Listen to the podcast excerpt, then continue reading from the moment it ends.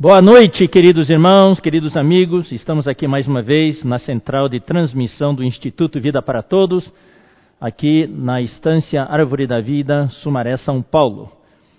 Estamos aqui mais uma vez para ministrar-lhes a palavra de Deus. Esperamos que Deus possa encorajar todos vocês e alimentar o nosso espírito esta noite e suprir-nos com a visão, com o encorajamento, com a direção para as nossas vidas. Uh, antes de começarmos a ministrar a palavra, eu quero uh, completar um pouquinho aquele aviso sobre o QR Code. Então, como os irmãos, como o Marquinho falou, você aponta o seu celular para a televisão ou para o seu computador e normalmente a câmera já ativa o, uh, faz com que apareça o link do site, você clica e aparece o site. E no site vai ter duas opções, por enquanto. A opção do Instituto, ofertar para o Instituto, e ofertar para a campanha 110% da Conferência Geração Santa e Conferência de Jovens. Então, quando você clicar numa dessas opções, vai abrir mais uma página dando as várias opções para você fazer transferência bancária, daí você tem que copiar as informações da conta de sua preferência. E, e a outra opção é pelo cartão de crédito, podendo até parcelar, como os irmãos já falaram. Uh, nós vamos incluir ainda, talvez amanhã, se não for amanhã, na semana que vem, com certeza, uma terceira opção, que é para nós ofertarmos para as missões no exterior. E quando você clicar nessa opção Missões no Exterior, vai aparecer também algumas opções de oferta. Pode ser para ah, as missões no exterior propriamente dito ou SOS Missões. Então é algo tremendo né, que ah, o Instituto está integrando e facilitando ah, para aqueles que têm o desejo de ofertar. Esperamos que vocês usem isso. E aqueles que estão assistindo por celular. Então, eu estou assistindo aqui a transmissão no celular, não vou poder apontar para nada. Então, como é que eu faço? Bom, o que, que você faz é que na descrição da página, logo abaixo ali, da, onde está a tela, tem a descrição embaixo, tem um link. O link está escrito Central de Ofertas. Você clica naquele link e vai abrir também a página, tá? Essa terceira informação é importante, porque muitos assistem pelo celular. Então, pelo celular, você só precisa clicar no link, tá bom? E também algo cultural que eu quero apresentar para vocês. O Vinícius falou, uh, pronunciou umas palavras lá, falou, o irmão Esdras pronunciaria desse jeito. Mas eu gosto de, de ensinar as coisas certas, viu, irmão? Telegram, Instagram, nada disso. É Telegram, Instagram. Essa é a pronúncia correta. Então, especialmente vocês jovens, aprendam corretamente. O meu Telegram, o meu Instagram, tá bom? Isso aqui é só para descontrair um pouco. Bom, hoje à noite nós vamos dar continuidade à nossa palavra de sábado à noite. Nós estamos hoje à noite na parte 10 do tema A Palavra da Reconciliação. Nós estamos neste momento vendo o Salmo 23. Já vimos o versículo 1, o versículo 2 e estamos no versículo 3 ainda. Então, nós vamos hoje dar continuidade ao versículo 3 e, se o Senhor permitir, entrar no versículo 4 também. Salmo 23 fala que o Senhor é o nosso pastor. Esse pastor é excepcional, extraordinário é um pastor que entende as ovelhas, ele se fez ovelha, se tornou um homem para viver como um homem e poder sentir o que nós sentimos, sofrer como nós sofremos. Então, ele é o sumo sacerdote hoje que se compadece de nós. E ele é qualificado, está qualificado para ser o nosso pastor. E ele nos comprou com o seu sangue. Ele realizou a redenção por nós, nos redimiu, nos comprou para sermos as ovelhas do seu rebanho. O que ele está fazendo hoje aqui? Então, eu vou resumir o Salmo 23 mais uma vez, como eu fiz na semana passada, em uma só frase. O Senhor é o nosso pastor para cuidar de nós, nos pastorear, nos apacentar e para nos levar à maturidade. De cordeirinhos, Ele quer nos levar a ser ovelhas, ovelhas maduras e nos preparar como seu exército para nós lutarmos ao lado dele, neste mundo hoje que é o grande campo de batalha, e no final para nos levar a reinar com ele, lá no reino milenar. Então, esse aqui é o resumo do Salmo 23. E no versículo 2, daí, ele fala a, a etapa inicial, o salmista nos apresenta uh, o primeiro estágio. Em todo esse salmo nós temos cinco estágios.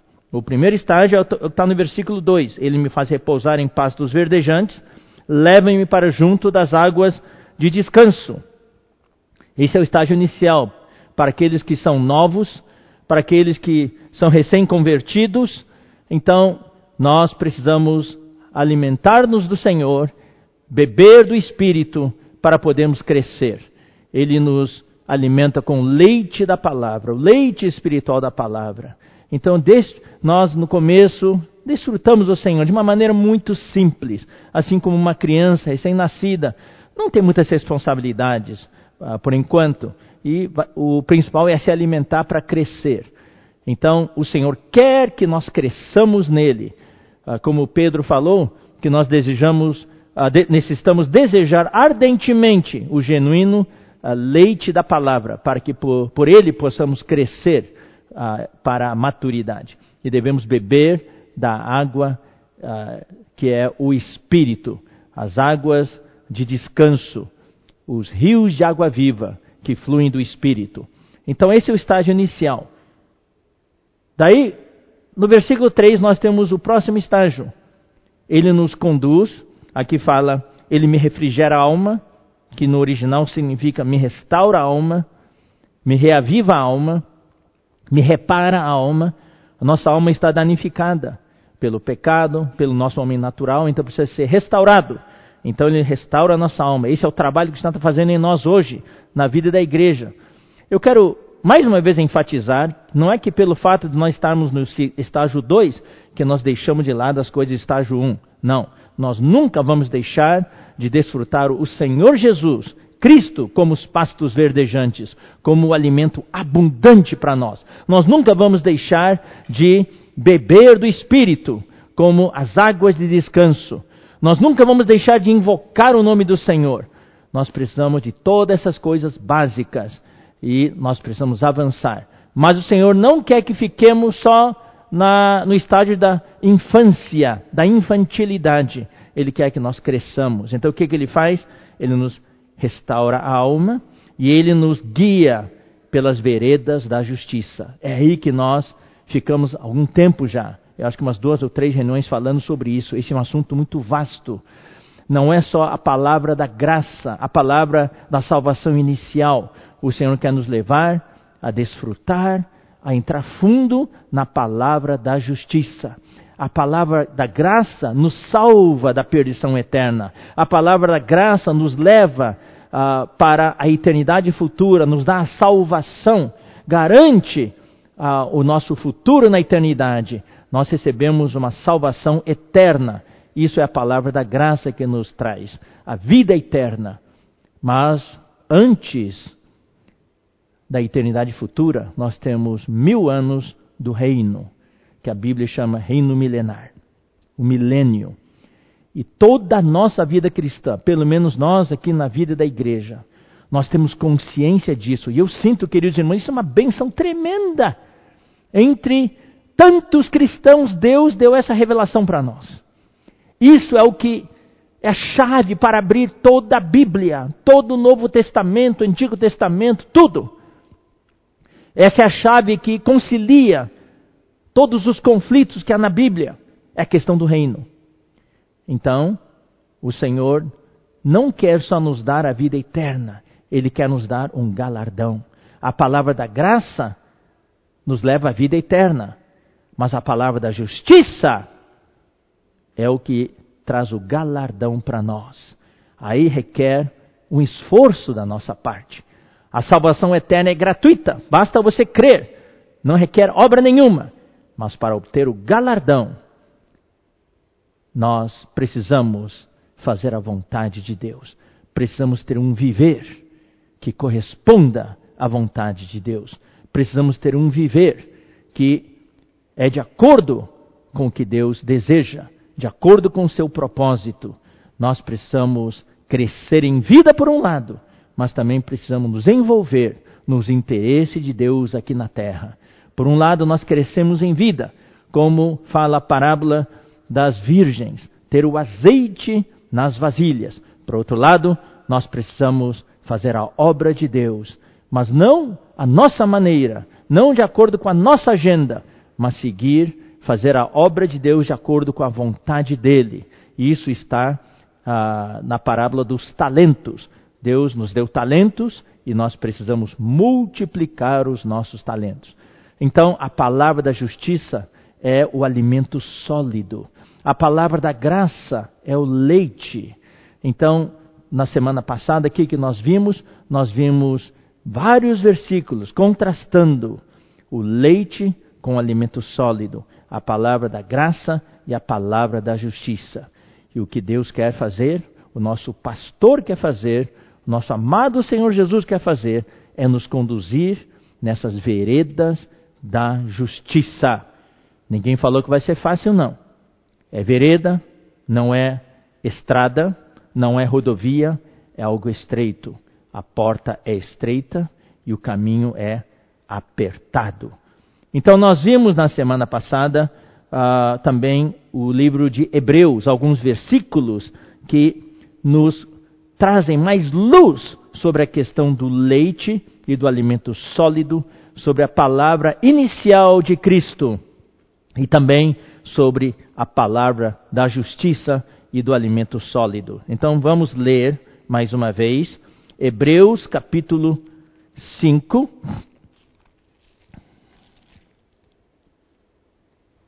Versículo 14.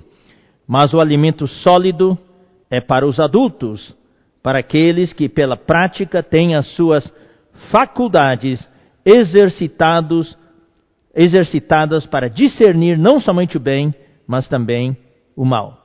Daí nós avançamos para o versículo 1 do capítulo 6. Por isso, pondo de parte ou deixando de lado os princípios elementares da doutrina de Cristo, de acordo com o original uh, grego, essa frase deveria ser uh, dessa maneira. Eu vou explicar para vocês. Deve ser, por isso, deixando a palavra do princípio de Cristo. Deixando a palavra do princípio de Cristo. Esse princípio de Cristo nós explicamos. São as experiências iniciais que nós temos na nossa vida cristã. Também são todas as coisas que o Senhor realizou por nós aqui na terra. As coisas que estão escritas nos quatro evangelhos. Isso, isso é a palavra do princípio de Cristo. Mas o que o Senhor quer fazer é nos levar a deixar as coisas do princípio. Ele quer que nós avancemos. Daí é como Romanos 5,10 fala: se nós, quando inimigos, fomos reconciliados né, pela morte do seu filho, graças a Deus, isso é algo do princípio de Cristo. Isso diz respeito ao ministério terreno do Senhor Jesus, quando ele realizou a redenção por nós, quando esteve aqui entre os homens. Mas daí o versículo de Romanos 5,10 continua: Muito mais, estando reconciliados, seremos salvos pela sua vida. E isso sim, isso é avançar.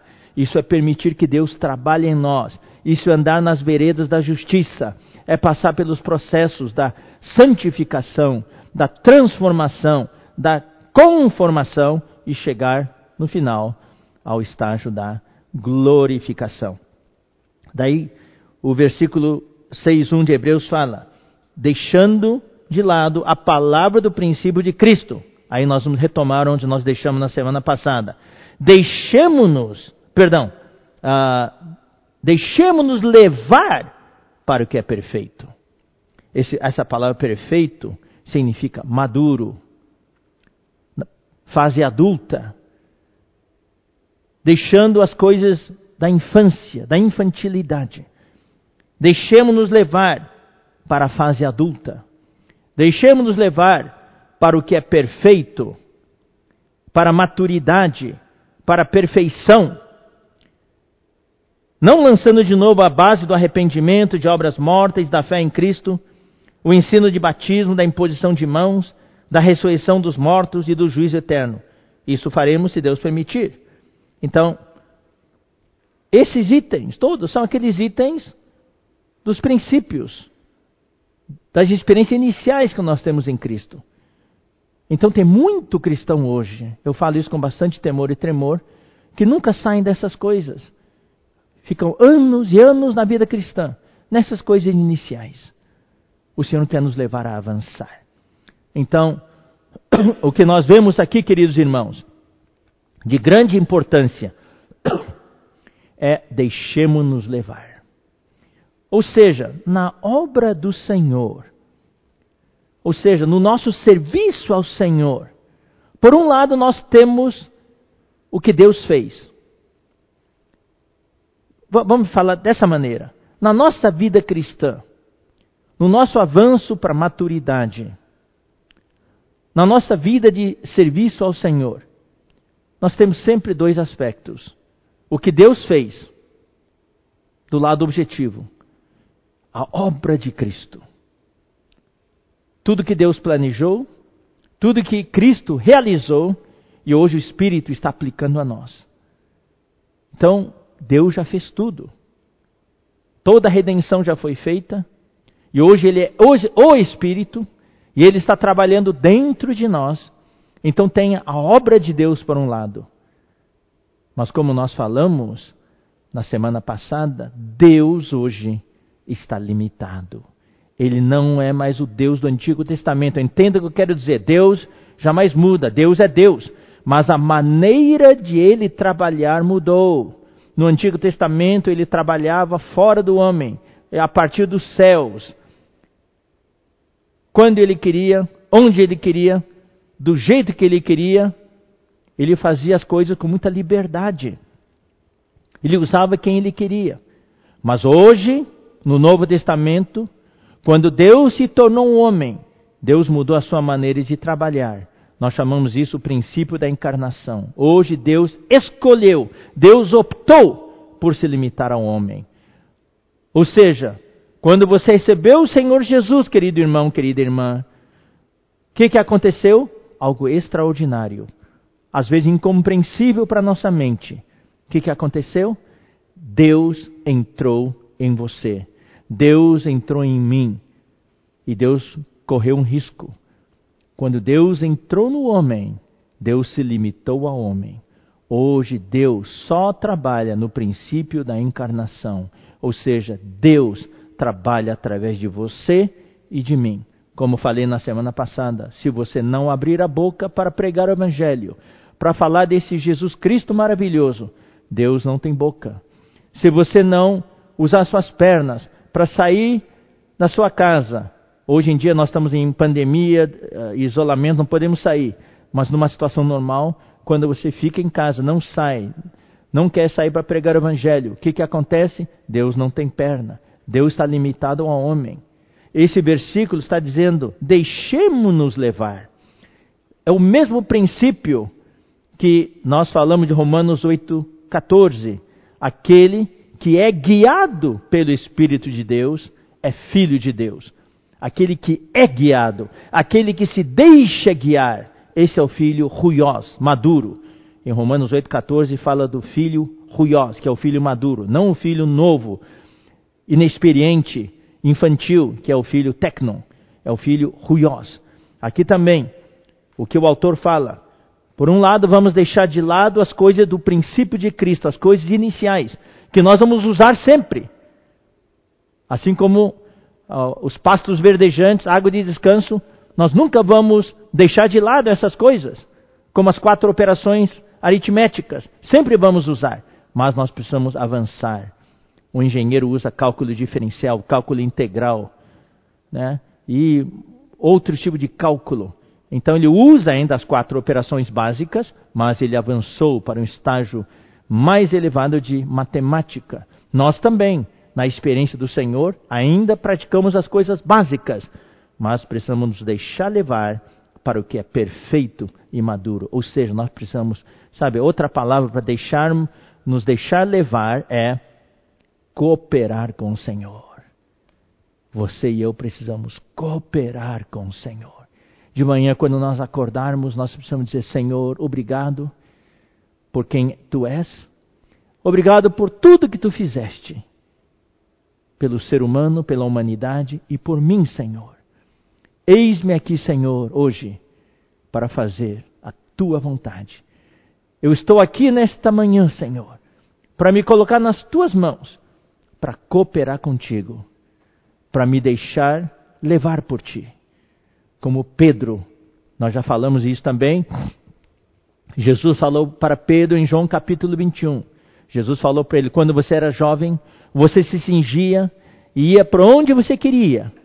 Mas quando você for mais velho, quando você for mais maduro, quando você se tornar um adulto espiritualmente, outro vai te cingir e vai te levar para onde tu não queres. Então isso mostra que hoje o Senhor quer nos conduzir. Muitas vezes nós resistimos. Também uso o termo que eu usei nas reuniões anteriores. Nós esperneamos, nós não queremos cooperar com o Senhor. Isso mostra ainda que estamos no estágio infantil.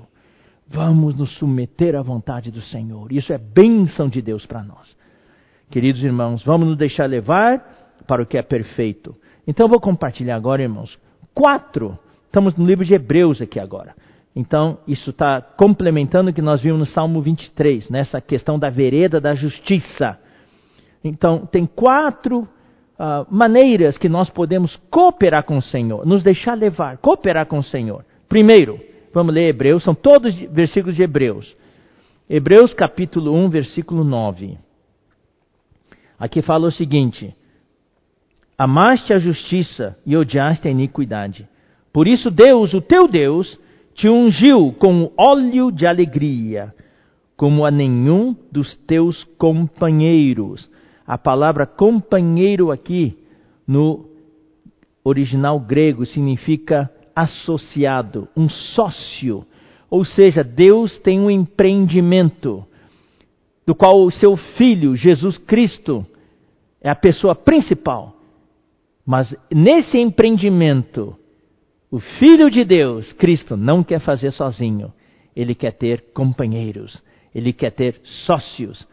São aqueles que estão na igreja hoje, nós somos companheiros do Senhor no seu empreendimento. Nós somos sócios do Senhor nos negócios do nosso amado Pai.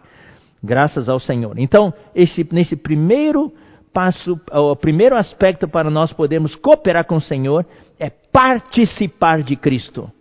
Participar juntamente com Cristo. Participar da pessoa dele, quem é Cristo, e participar de tudo que ele realizou por nós. Ele realizou muito por nós. Irmãos, eu vou dizer uma coisa para você. Ofende a Deus nós não valorizarmos a Cristo, nós tentarmos fazer as nossas coisas. Deus nos deu de presente o seu Filho, com todas as suas riquezas insondáveis. Todas as suas riquezas insondáveis. E Deus enviou o seu Filho aqui na terra. E ele realizou tantas coisas por nós. E hoje ele é o Espírito. E como o Espírito, ele continua realizando tantas coisas por nós. Ele tem suas riquezas insondáveis e ofende a Deus nós vivemos na miséria. Ele prepara para nós um banquete. Banquete. Um monte de comes e bebes. Uma mesa farta. E nós olhamos e não participamos daquela mesa. E a gente tira do bolso aquela bolachinha de água e sal e fica lá comendo bolachinha de água e sal. Isso ofende a Deus. Ofende a Deus que nós não participemos do seu filho. Capítulo 3, versículo 14. Porque nos temos tornado, olha só, participantes de Cristo. Se de fato guardamos, guardarmos firme até o fim a confiança que desde o princípio tivemos. Nos to temos tornado participantes de Cristo, sócios dele. Então, a primeira maneira de nós cooperarmos com ele é participar de Cristo. Como é que a gente faz isso? Desfrutando o Senhor, invocando o seu nome, lendo a sua palavra, orando, tendo comunhão com Ele e aproveitando esse dia de isolamento, lê os livros que nós temos. Quanto mais você lê esses livros, você desfruta as riquezas dele, você vê todas as facetas, todos os aspectos das riquezas de Cristo. É isso que o Senhor quer. E também Ele quer que você tenha mais experiências dele experiências mais elevadas, experiências mais profundas. Não é só Cristo como nosso Salvador, mas é Cristo também como primogênito de toda a criação, como aquele que tem a primazia. Né? Cristo como o nosso pastor. Isso é algo que nós estamos vendo agora. Cristo como água, Cristo como uh, o nosso uh, Melquisedeque. Isso é uma experiência nova. Cristo como nosso Arão e agora Cristo como nosso Melquisedeque. Tem tantos aspectos né, que nós podemos desfrutar de Cristo. Louvado seja o Senhor. Então, vamos ver agora a segunda maneira de cooperar com Ele. É nos esforçar, de acordo com Hebreus, por ser diligentes. Ou seja, esforçar-nos, ser diligentes para fazer o quê? Para entrar no descanso que Deus preparou para nós. Esse descanso é o reino. Deus se agrada quando você e eu nos esforçamos para alcançar o reino, porque isso é da vontade de Deus. Lembram-se da oração do Senhor, quando ele orou? O que, que ele orou? Venha o teu reino. Ah, o sonho de Deus é trazer o reino aqui na terra. Trazer o reino de Deus aqui na terra. Desde que Satanás usurpou a terra e usurpou o homem criado por Deus. Essa tem sido, esse tem sido o projeto de Deus, a vontade de Deus, o desejo do coração de Deus, trazer o reino dele aqui na terra. Ele tentou isso através do povo de Israel sem sucesso. E hoje ele está usando a igreja para isso. Quase dois mil, já passaram de dois mil anos e ainda o reino de Deus não está totalmente aqui na terra. Hoje, graças ao Senhor, nós estamos na vida da igreja. O Senhor confiou esse encargo para nós. Então, irmãos, eu me sinto privilegiado de estar na vida da igreja para poder participar disso. Então vamos ler alguns versículos, Hebreus capítulo 4, versículo 9 fala assim: portanto, resta um repouso para o povo de Deus. O que Deus quer é dar o descanso para o homem, é trazer o homem ao seu repouso, o repouso para o povo de Deus. Deus quer conduzir o seu povo para o reino. Versículo 21, ah, versículo 11. Esforcemo-nos, pois. Aí vem a exortação, o encorajamento. Esforcemo-nos, pois, por entrar naquele descanso, a fim de que ninguém caia segundo o mesmo exemplo de desobediência. Então, para cooperarmos com o Senhor, nós precisamos nos esforçar para entrar no descanso do Senhor. E para isso nós precisamos fazer a vontade de Deus. E para isso nós precisamos fugir de duas coisas: a desobediência e a incredulidade. Por isso que nós sentimos esse peso no coração. Queremos encorajar todos os irmãos que nos ouvem. Vamos crer na palavra do Senhor. Vamos praticar a palavra profética do Senhor. Então, uh, versículo 18, por exemplo, do capítulo 3 fala: E contra quem? Contra quem jurou que não entrariam no seu descanso? Senão contra os que foram desobedientes. Está vendo? A desobediência é o que nos impede de entrar no descanso. Vemos, pois, que não puderam entrar por causa da incredulidade. Essas duas coisas, a desobediência e a incredulidade, nos impedem de entrar no descanso. Se nós queremos cooperar com o Senhor, para sermos levados para o que é perfeito, para o que é maduro, para a fase adulta, nós precisamos crer e obedecer. Nós precisamos crer na palavra profética do Senhor e obedecer esta palavra, praticar tudo que o Senhor fala para nós.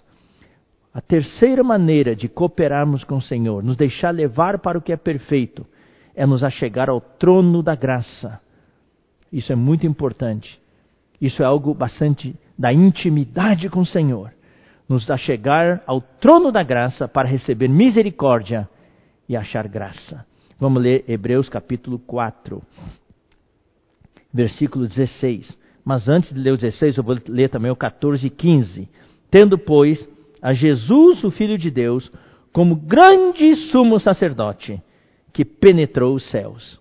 Esse penetrar os céus é o terceiro céu. Não é o céu comum, é o terceiro céu. Ele está lá no terceiro céu. Conservemos firmes a nossa confissão. Quem é esse sumo sacerdote? Aqui explica. Esse sumo sacerdote é exatamente o pastor de Salmo 23. É o pastor que se tornou ovelha. É o pastor que sabe o que a ovelha sente. Porque não temos sumo sacerdote que não possa compadecer-se das nossas fraquezas. Eu vou traduzir agora essa primeira parte para o, os termos do Salmo 23. Porque não temos um pastor que não possa compadecer-se das fraquezas das suas ovelhas. Antes foi ele tentado em todas as coisas, a nossa semelhança, mas sem pecado. Ele se revestiu da humanidade. Ele foi tentado em todas as coisas. Portanto, querido irmão, querida irmã, ele sabe exatamente o que você sente neste momento. Os seus conflitos, suas dores, as suas dificuldades, as tentações que você sofre, as provações pelas quais você passa, as tristezas que você passa, a depressão que te assola. Jesus passou por tudo isso, mas sem pecado. Por isso que hoje ele é o sumo sacerdote que pode interceder por você e cuidar de você, como nosso pastor. Agora, então, versículo 16 até 14 e 15 é o que ele fez, está vendo? Por isso que eu falo, sempre tem o um lado da obra de Deus, do que o Senhor fez. Agora, versículo 16 é o que nós vamos fazer, a nossa cooperação. Acheguemos-nos, portanto. Então, nós precisamos nos achegar. Deixar nossa vergonha de lado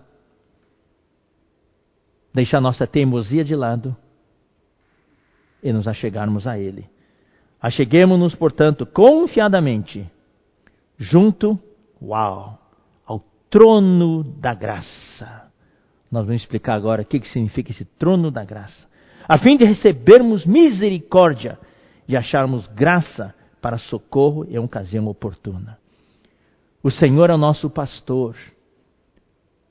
No seu apacentamento, que Ele faz para nós, nos levando aos pastos verdejantes e às águas de descanso na primeira fase. E na segunda fase, nos levando às veredas da justiça. Ele quer nos levar à maturidade. Ele quer nos levar a ir até o trono da Sua graça. Louvado seja o Senhor. Então, o trono da graça então eu vou falar sobre esse trono. Esse trono é o trono de Deus que está no céu.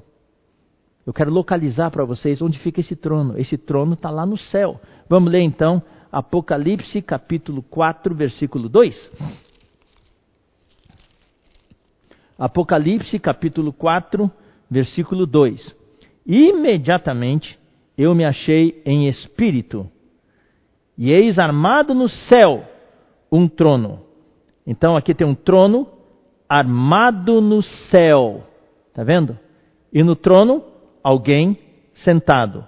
Louvado seja o Senhor. Então esse trono está lá no céu. Segundo, vamos ler agora Apocalipse 5:1. Vi na mão direita daquele que estava sentado no trono um livro escrito por dentro e por fora, de todo selado com sete selos. Esse que estava sentado no trono tinha na mão um livro. Isso denota que ele é o que controla todo o destino da humanidade. Ele é aquele que tem autoridade, é o trono da autoridade com respeito ao universo todo. Então esse trono é o trono, onde fica esse trono? No céu. Segundo, esse trono é o trono da autoridade que governa o mundo inteiro. Apocalipse 22, 1.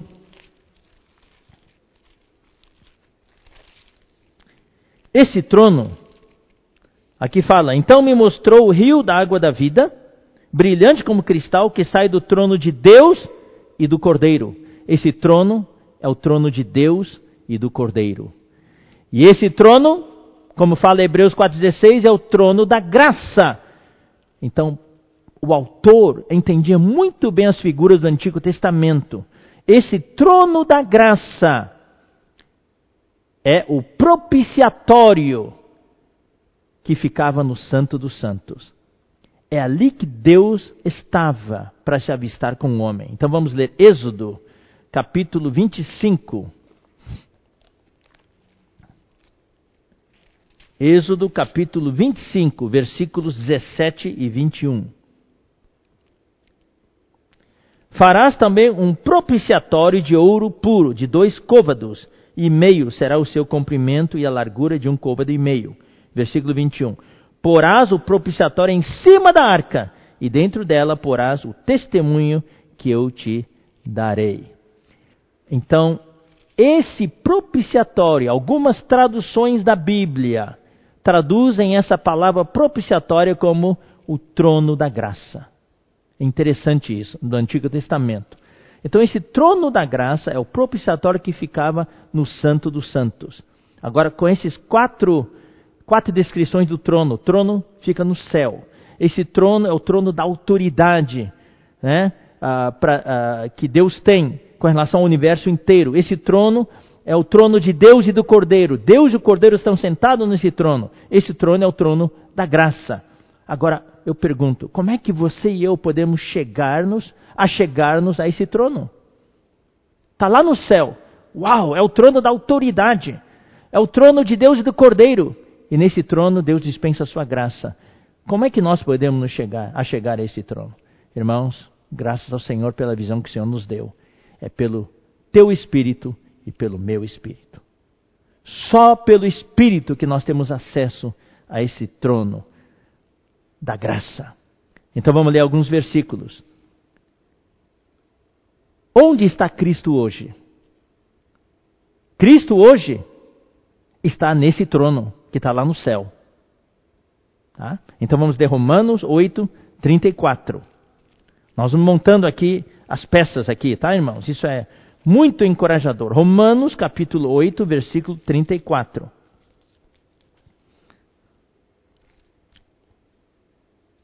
Quem os condenará?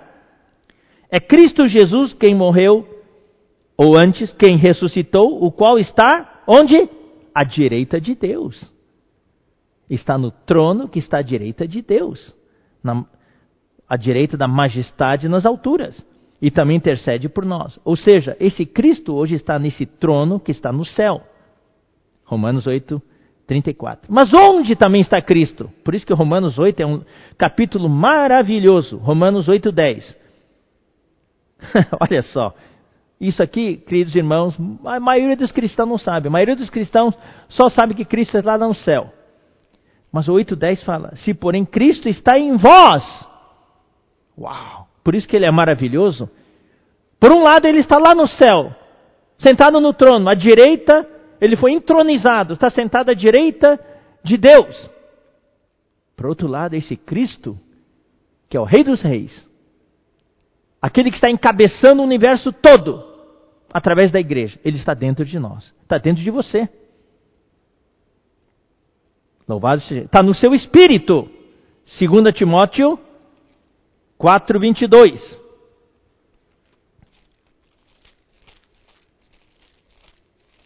2 Timóteo 4, 22. O Senhor seja com o teu espírito. Então, hoje à noite, irmãos, eu vou falar para você que está me assistindo, irmã, querido irmão, querida irmã, querido amigo. O Senhor seja com o teu espírito. O Senhor seja com o teu espírito. O Senhor seja com o teu espírito. Agora vocês falam para mim. Vocês todos juntos falando para mim. O Senhor seja com teu espírito. Amém. Obrigado, irmãos. Amém. O Senhor seja com teu espírito. Louvado seja o Senhor. Agora, mais um item, tá? Nós estamos montando aqui o quebra-cabeça. O nosso espírito, o que, que é hoje? É a habitação de Deus. Deus habita no teu espírito. O teu espírito é a casa de Deus hoje. Então vamos ler uh, Efésios 2, 22.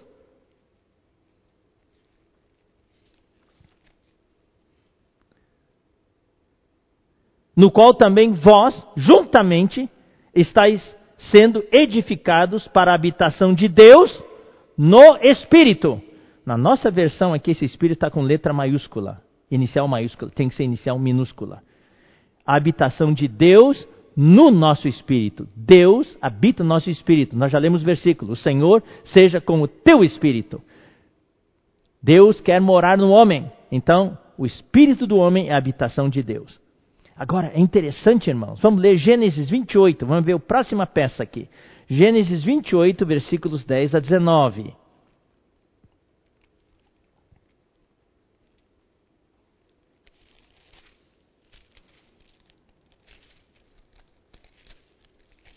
Gênesis 28, versículos 10 a 19. Partiu Jacó de Berseba e seguiu para Arã, quando Jacó fugiu do seu irmão Esaú. Tendo chegado a certo lugar, ali passou a noite, pois já era sol posto. Tomou uma das pedras do lugar, fê-la seu travesseiro e se deitou ali mesmo para dormir. E sonhou. Olha, preste atenção para o sonho dele. Eis posta na terra uma escada, cujo topo atingia o céu. E os anjos de Deus subiam e desciam por ela.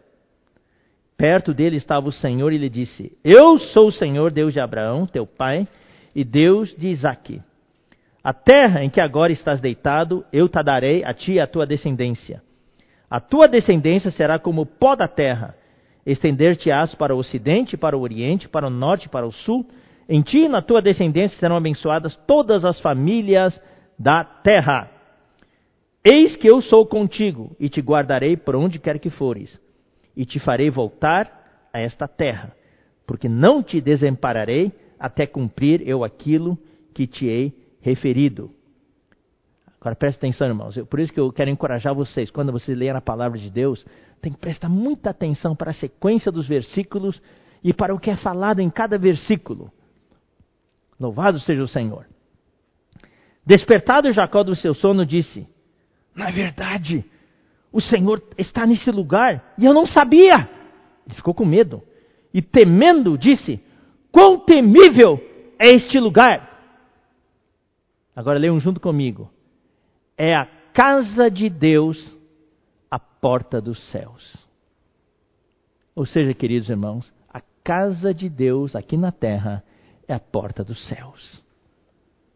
Tendo se levantado, Jacó cedo de madrugada, tomou uma pedra que havia posto por travesseiro e a erigiu em coluna, e sobre cujo topo entornou azeite, que representa o Espírito. E ao lugar cidade que outrora se chamava Luz, deu o nome de Betel, quer dizer, a casa de Deus. Ou seja, queridos irmãos, aqui neste versículo 17 tem uma revelação. A casa de Deus é a porta do céu.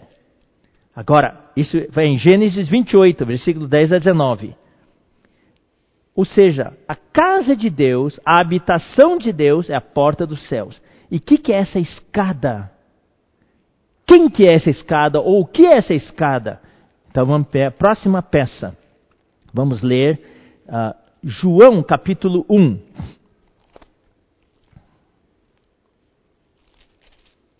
João capítulo 1, versículo 43. No dia imediato resolveu Jesus partir para a Galileia e encontrou a Filipe, a quem disse: Segue-me. Eu quero ler o trecho todo para a gente situar no contexto, tá bom? Ora, Filipe era de Betsaida, cidade de André e de Pedro. Filipe encontrou a Natanael e disse-lhe: Achamos aquele de quem Moisés escreveu na lei e a quem se referiram os profetas, Jesus, o Nazareno, filho de José. Perguntou-lhe Natanael: De Nazaré pode sair alguma coisa boa? Respondeu-lhe Filipe: Vem, vem e vê. Jesus viu Natanael aproximar-se e disse a seu respeito: Eis um verdadeiro israelita em quem não há dolo. Perguntou-lhe Natanael: Como é que você me conhece? De onde que você me conhece? Respondeu-lhe Jesus: Antes de Filipe te chamar, eu te vi quando estavas debaixo da figueira. Então exclamou Natanael: Mestre, tu és o filho de Deus, tu és o rei de Israel. Ao que Jesus lhe respondeu: Só porque eu te disse que te vi debaixo da figueira, agora você crê? Pois maiores coisas do que estas verás. Agora, versículo 51. Maravilhoso. E acrescentou: Em verdade, em verdade vos digo, que vereis o céu aberto e os anjos de Deus subindo e descendo sobre o filho do homem. Quem é a escada? É Jesus. Mesma cena do sonho de Jacó: o céu aberto e os anjos subindo e descendo. Só que no sonho de José, estamos subindo e descendo por uma escada. E aqui Jesus interpretou, Jesus explicou, subindo e descendo sobre o Filho do Homem. Quando Jesus estava aqui na terra, onde ficava a casa de Deus? Lembre-se do que nós lemos. E o Verbo se fez carne e habitou entre nós e tabernaculou entre nós, cheio de graça e de verdade. Esse tabernáculo era Jesus, era o tabernáculo de Deus. Deus morava nele. Jesus era a casa de Deus na terra quando ele estava aqui na terra. E onde ele estava, o céu estava aberto. Ou seja, onde está a casa de Deus, o céu está aberto. Ali é a porta dos céus. E Jesus é essa escada que une a terra ao céu e o céu à terra. Então vamos avançar um pouco mais. Hoje, nosso espírito é a habitação de Deus.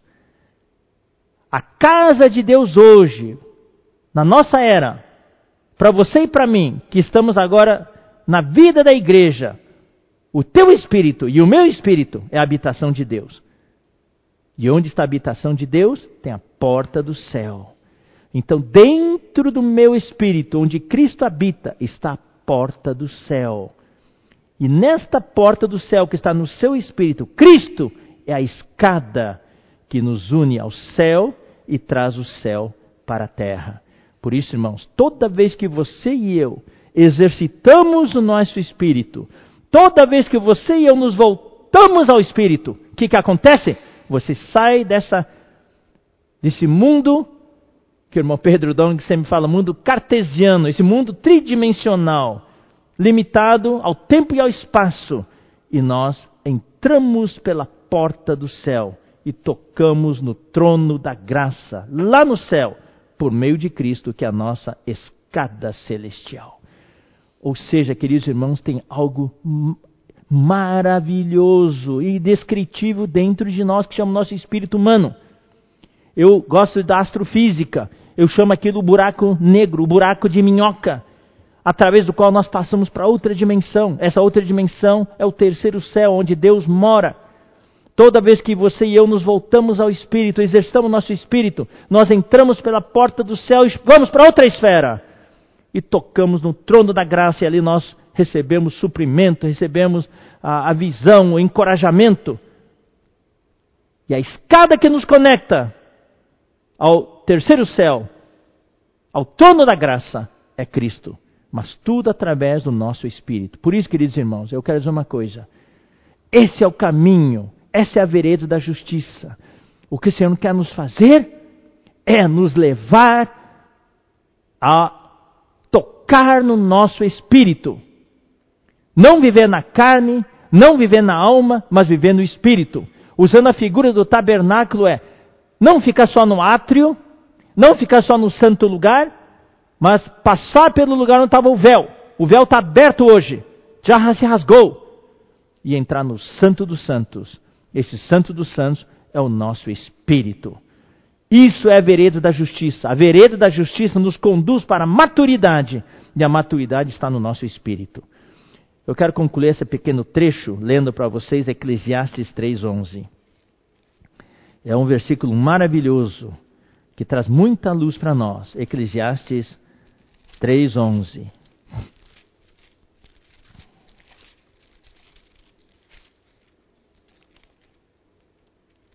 Aqui diz: Tudo fez Deus formoso no seu devido tempo. Também pôs a eternidade no coração do homem, sem que este, este possa descobrir as obras que Deus fez desde o princípio até o fim. Ou seja, queridos irmãos, você sabe, a eternidade não tem começo nem fim. A eternidade é como aquele buraco de minhoca, aquele buraco negro. Deus colocou dentro do coração do homem a eternidade. Essa eternidade, nós vimos agora há pouco, é a porta do céu. Por isso, queridos irmãos, quando a gente prega o Evangelho, nós precisamos ter essa visão. no coração de cada homem existe a eternidade. Só que o homem hoje não se dá conta disso. O homem, por causa dos seus afazeres, por causa do seu dia a dia, corre, corre de cada dia, ele procura enterrar todos os sentimentos.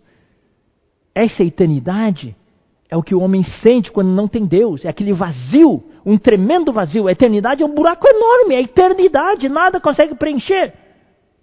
Só quando Deus entra no homem, Deus sim preenche a eternidade. Deus é eterno. Ele é o Deus da eternidade, o Pai da eternidade.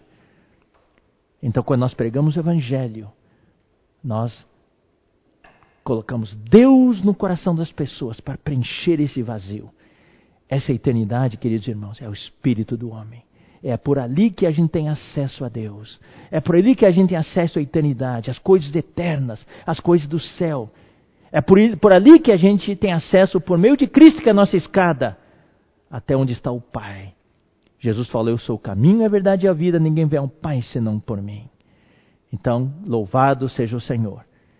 Então, esse, queridos irmãos, Hebreus 4,16, é a terceira maneira de nós cooperarmos com Ele. Todos os dias, nós precisamos achegar-nos ao trono da graça para receber misericórdia. Eu vou ler de novo o versículo, daí eu concluo essa parte final desse versículo, é muito rico também. 4,16 fala: Por que, que nós devemos nos achegar ao trono da graça? Para recebermos misericórdia primeiro para daí acharmos graça para socorro em ocasião oportuna. Ou seja, Deus tem duas coisas para nos conceder: a sua misericórdia e a sua graça. Quando o homem se afasta de Deus, primeiramente um pecador que não tem Deus, está muito longe de Deus. A graça de Deus não consegue alcançá-lo. Ou talvez um filho de Deus, talvez você e eu, muitas vezes nos afastamos de Deus e achamos que não tem mais volta. O braço, Deus tem dois braços: um braço de misericórdia e um braço da graça. Às vezes Deus não consegue nos alcançar com a sua graça, porque nós estamos muito longe, mas graças ao Senhor, o braço da misericórdia dele é muito comprido. É que nem o filho pródigo, quando ele voltou para casa, Primeira coisa que o pai fez foi ter compaixão dele, o alcançou com a sua misericórdia. Depois, o pai daquele filho pródigo vestiu nele a melhor roupa e colocou um anel no seu dedo e também sandália nos seus pés. Saiba, querido irmão, eu quero dizer para você, querida irmã, esta noite, ou querido amigo que nos assiste, talvez você sinta que você está tão longe de Deus que não tem mais volta. A propósito, eu quero dizer uma coisa para vocês, porque eu li alguns comentários. Tem alguns que nos estão assistindo e comentaram que cometeram um pecado para a morte, que agora só estão esperando para ir para o inferno, para o lago de fogo, que não tem mais salvação. Não existe isso. Vocês leram Hebreus 6, versículo 3, ali fala, versículo 4, que fala que é impossível, né? Uh, e versículo 6: É impossível outra vez renová-los para arrependimento. Isso não tem nada a ver com a perda da sua salvação. Uma vez que você é salvo, você é salvo para sempre. Aqui fala que uma vez que você ficou longe, é impossível, ou seja, você não precisa voltar de novo àquelas coisas básicas, porque você já foi salvo. Você precisa se levantar e avançar. É isso que quer dizer isso. É impossível renovar você, é impossível você crucificar Jesus de novo e aceitar Jesus de novo para nascer de novo. É impossível você nascer de novo porque você já nasceu de novo. Você não pode nascer do Espírito e nascer de novo. Não pode. É isso que quer dizer. Então, querido irmão, se você está longe de Deus, saiba que Deus está esperando você só se voltar para Ele. E o braço da misericórdia dele vai alcançar você. E vai trazer você para mais perto dele, daí outro braço da graça dele vai te alcançar. Então, primeira coisa que você precisa fazer é nos achegarmos a Ele. Nós temos falado muito, sábado, noite, domingo de manhã. Deus está nos convocando para o seu exército. Deus quer formar o exército de vencedores. Deus quer produzir o filho varão. Deus precisa de uma parte forte da mulher. Você pode ser esta pessoa que Deus precisa hoje. O que nós precisamos é nos alistarmos. Isso é cooperar com o Senhor. Deus está fazendo um chamamento, uma convocação. Nós precisamos nos deixar conduzir, nos deixar levar, saindo das coisas superficiais e ir para as coisas da maturidade, para a maturidade, as coisas da perfeição, as coisas da fase adulta. Então, vamos participar mais de Cristo e de tudo que Ele realizou. Vamos nos esforçar. para entrar no descanso do Senhor. Deixando de ser desobedientes, deixando de ser incrédulos, vamos crer na palavra do Senhor e vamos batalhar, andando junto com os irmãos. E esse terceiro item que estou falando agora, vamos a chegar ao trono da graça. Vamos a chegar a Ele e Ele vai te alcançar com o seu braço de misericórdia. Daí Ele vai te conceder a graça. Oh, quando você começa a receber a graça do Senhor, daí você vai avançar mais. Para fazer o quê? Para socorro em ocasião oportuna. Esse socorro em ocasião oportuna é o próximo versículo do Salmo 23. Ainda que eu ande pelo vale da sombra da morte. Nós não vamos ver isso hoje à noite. Nós vamos ver isso na semana que vem. Então, todas as coisas correspondem hoje. E por último, a quarta maneira de cooperar com o Senhor é o que está em Hebreus capítulo 4, perdão, Hebreus capítulo 5, versículos 9 e 10. Tendo sido aperfeiçoado, tornou-se autor da salvação eterna para todos que lhe obedecem, tendo sido nomeado por Deus sumo sacerdote, segundo a ordem de Melquisedeque. E vamos ler o versículo 14. Mas o alimento sólido é para os adultos, para aqueles que pela prática têm as suas faculdades exercitadas para discernir não somente o bem, mas também o mal. Aqui eu quero fazer, aqui isso é algo mais profundo. Aqui, esse quarto item, a maneira de nós cooperarmos com ele, é não só tomar leitinho. Nós ainda podemos tomar. Leitinho sempre é gostoso. Mas nós precisamos também tomar o alimento sólido para desfrutar Cristo no outro nível, num nível mais elevado, como nosso sumo sacerdote, segundo a ordem de Melquisedeque. O irmão Pedro Dong tem falado muito sobre Melquisedeque. Aqui, não é o sumo sacerdote segundo a ordem de Arão. A ordem de Arão é para nossa salvação inicial tem a ver com o sacerdócio terrenal, aqui na terra, na humanidade. Melquisedeque tem a ver com sacerdócio na humanidade e na divindade, tá? algo eterno. Então é interessante, nós precisamos avançar do sacerdócio de Arão para o sacerdócio de Melquisedeque. Ou seja, sair da, do estágio de salvação inicial para um estágio, um estágio mais avançado da nossa plena salvação de Deus. E Hebreus fala isso. Vamos, nós todos desfrutamos o sacerdócio de Arão para nossa salvação inicial, agora precisamos dar um passo a mais e desfrutar Cristo, não só como Arão, mas também Cristo como nosso Melquisedeque. E aí, queridos irmãos, isso também corresponde ao que está sendo falado domingo de manhã. Eu acho isso maravilhoso, irmãos, por todos os lados que a gente vai, tudo converge para o mesmo encargo hoje. O Melquisedeque tem sacerdócio e Melquisedeque tem realeza.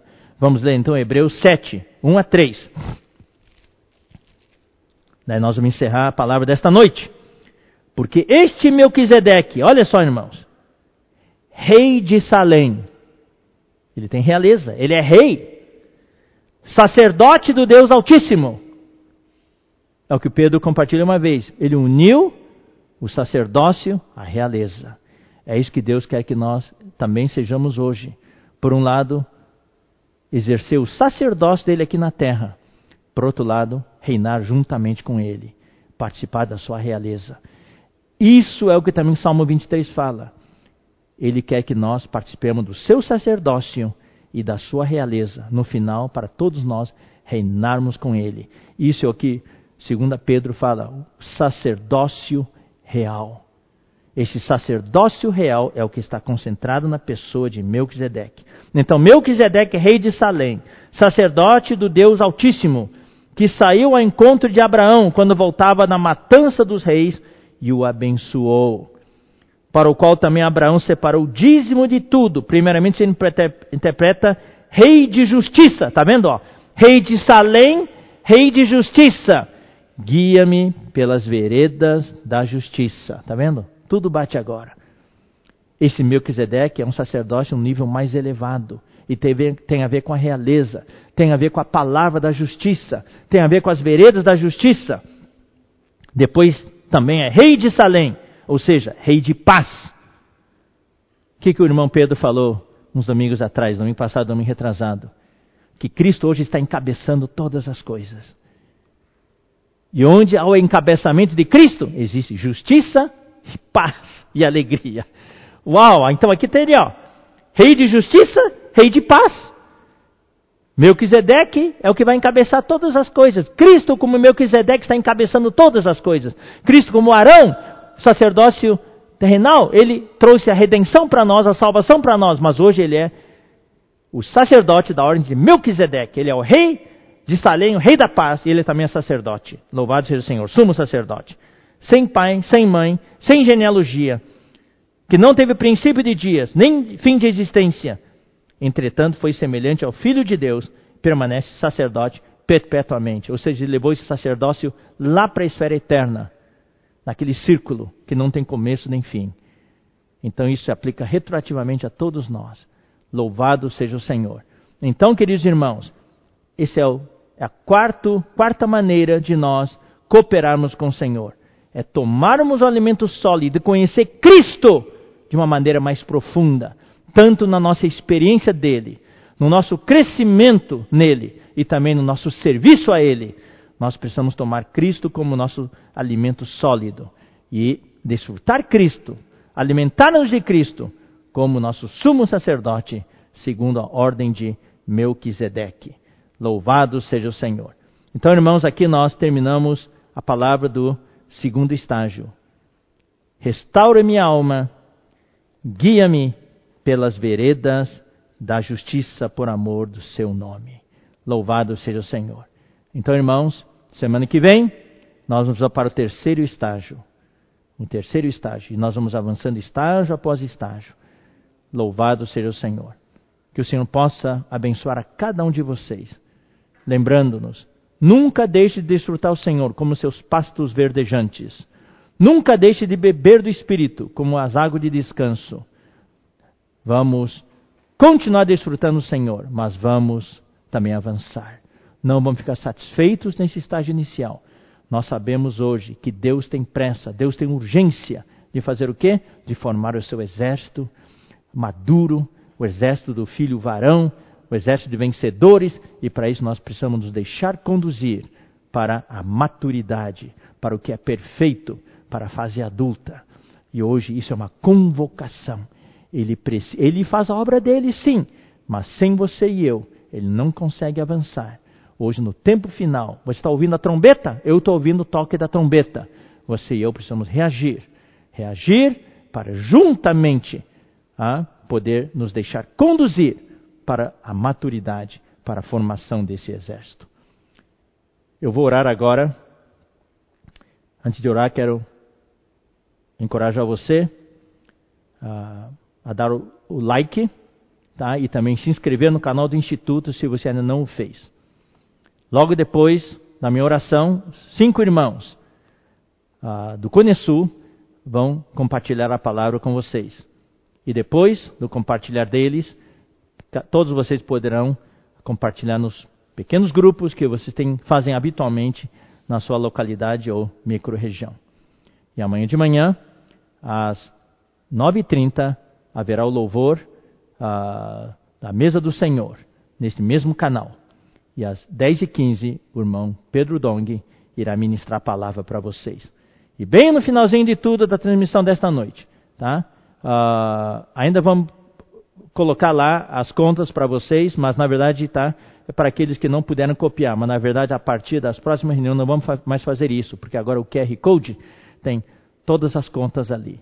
Louvado seja o Senhor. Então, até a semana que vem, vamos orar agora.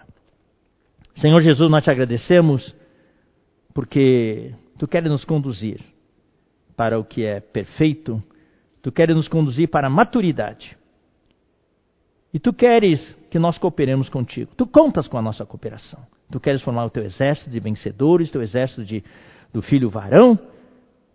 Ó oh, Senhor, tu queres que nós ah, cresçamos para a maturidade deixando as coisas do princípio ah, de Cristo mas, e avançar para o que é maduro.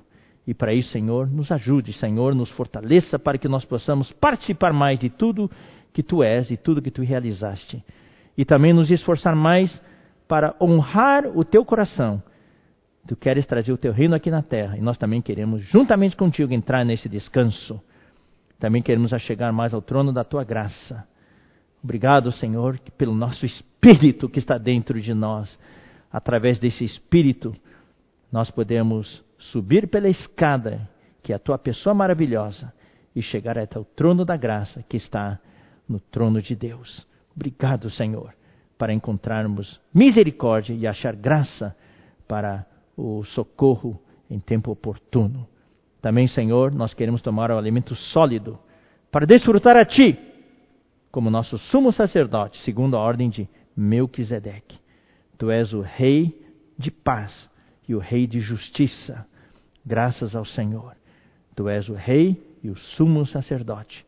Nós queremos desfrutar mais de Ti, experimentar mais de Ti, nos alimentar mais desse alimento sólido, para podermos servir de acordo com essa visão que nós temos. Abençoa todos os irmãos. Mais uma semana de sofrimentos. Mais alguns irmãos dormiram em Ti. Senhor, consola os irmãos.